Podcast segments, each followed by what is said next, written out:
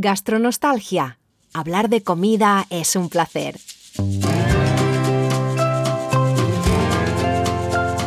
Soy Tomás Loyola Barberis. Y yo soy Pilar Orti Garcés. Y en este podcast hablamos de comida, de su historia, su psicología, su sociología. Y del placer de comer. Además, compartiré alguna que otra receta cuando te sirvamos el segundo plato, porque aquí se viene a disfrutar y a despertar los sentidos. Esto es Gastronostalgia.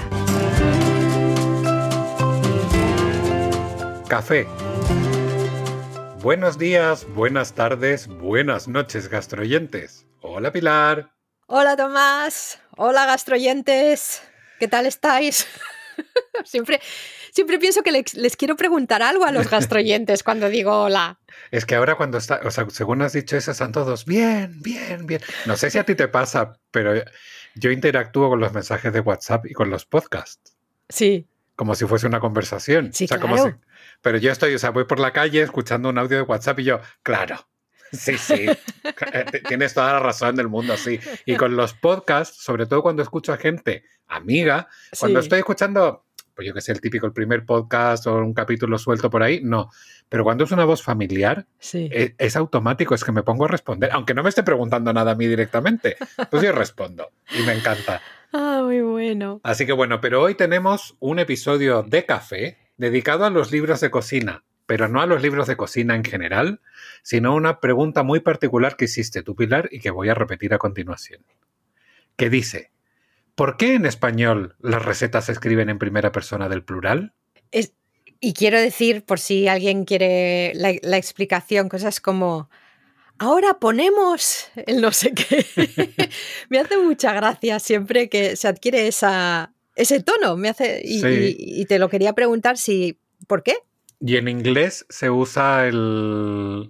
eh, yo fíjate que ahora estoy pensando que mira que tengo libros en inglés y miro recetas de inglés, pero no me acuerdo qué tipo de lenguaje utilizan. Yo no me acuerdo tampoco, lo puedo ir mirando mientras tú hablas, pero supongo que siempre me ha chocado ese que siempre es ese Mm. tono y a veces incluso, bueno, algunas veces quizás en textos más antiguos también es un poco formal también, no sé, me parece como que Sí. tiene un estilo muy específico. Pues mira, yo como siempre voy investigando y haciendo cosas, te cuento rápidamente lo que yo he encontrado. Sí, Y me, o sea, me despierta mucha curiosidad porque yo habitualmente tengo dos formas de escribir recetas. Yo escribo de las dos maneras. Uno, incorporando al lector, digamos a la persona lectora, con el añadimos una cucharada de no sé qué, ponemos al fuego, a fuego medio, no sé qué. Y si no, porque la otra forma siempre me resulta un poco fría y como eh, muy mandona, que la- el, el correcto es el imperativo, que es corta no sé qué, o hay también un, como una parte de, como más impersonal, que es, se lavan los tomates no sé qué, se Eso. pelan las cebollas. Y a mí eso de verdad que me resulta como, como, ay, qué, qué- qué soso, como, mm, no.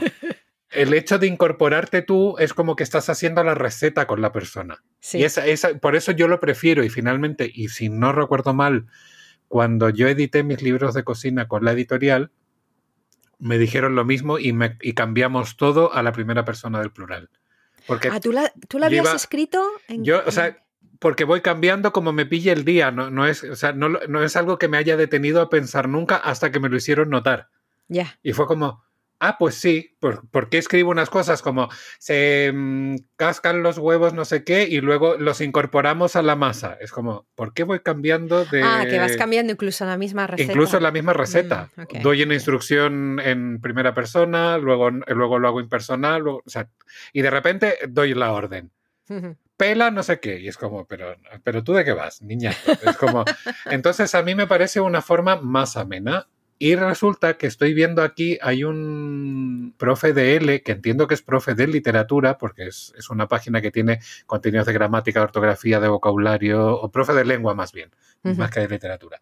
Y hay eh, una explicación a las instrucciones de cómo se construyen las recetas. Ajá. Y entonces dice que, por ejemplo, el imperativo es lo más directo. Es decir, lava las patatas, corta los tomates, casca los huevos, mezcla la masa. Es, en el fondo, no hay ninguna duda de qué es lo que tiene que hacer la persona. Luego, el tener que más el infinitivo. tienes que pelar los tomates, que es una forma un poco más amable de dar la instrucción. Tienes que cortar los tomates en cuadritos, tienes que picar la cebolla, tal, está bien. Luego el presente en segunda persona. Cortas los pimientos, que eso no lo había escuchado nunca y me suena muy raro. Ah, Me pues suena- ves, ¿A ti te suena bien? a mí me suena bien. Ah, pues a mí me suena como. Eso como. Ay, así como que no me interesa lo que estés haciendo. es como. porque es, es cortas los pimientos, tú, tú verás. cortas. Claro, sí, pero es como tú verás. Tú cortas los pimientos, tú picas la cebolla, tú es como. Mientras yo me estoy limando las uñas o estoy mirando la tele, tú haces eso. En inglés lo estaba mirando porque en inglés es, es segunda persona, Segunda persona. pero porque el inglés tiene, no, como, se, eh, como el inglés es otro idioma, obviamente, no tiene este toque imperativo.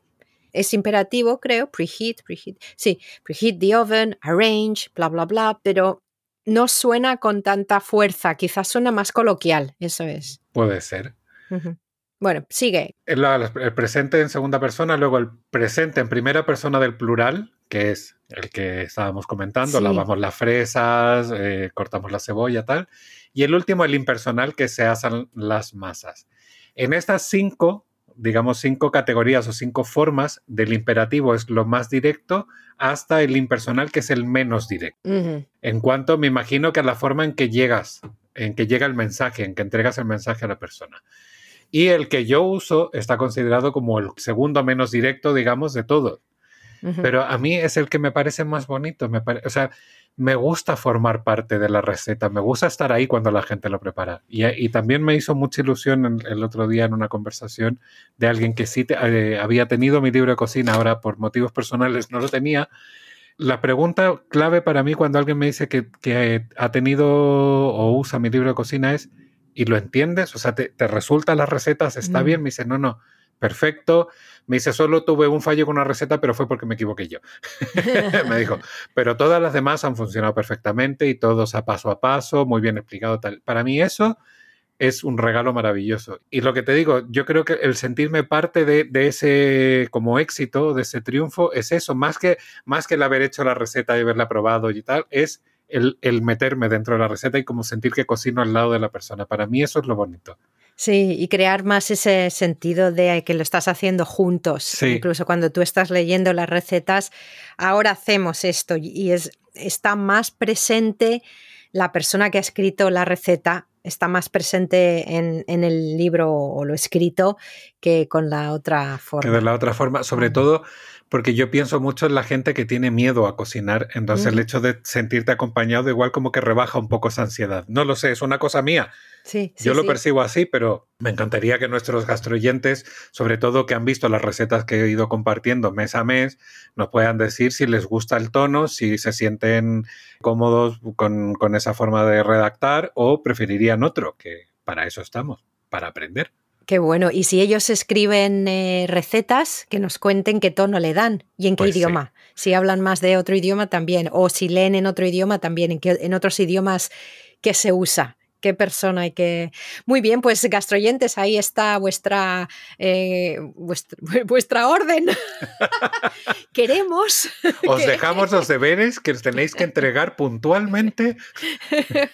Entregamos los deberes eh, gastronostalgia.gmail.com o gastronostalgia.club eh, es la web donde podéis encontrar el formulario de, conta- de contacto, no de contrato, formulario de contacto. Y Tomás, estamos en Instagram, ¿somos quiénes? Gastronostalgia-podcast. Muy bien, pues eh, bueno, eres tú el que has abierto el, el- el episodio, si quieres lo puedes cerrar tú también.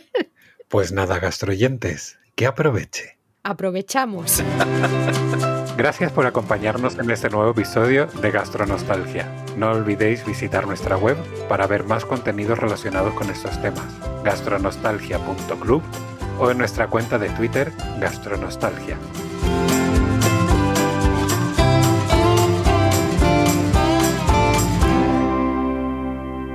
Que aproveche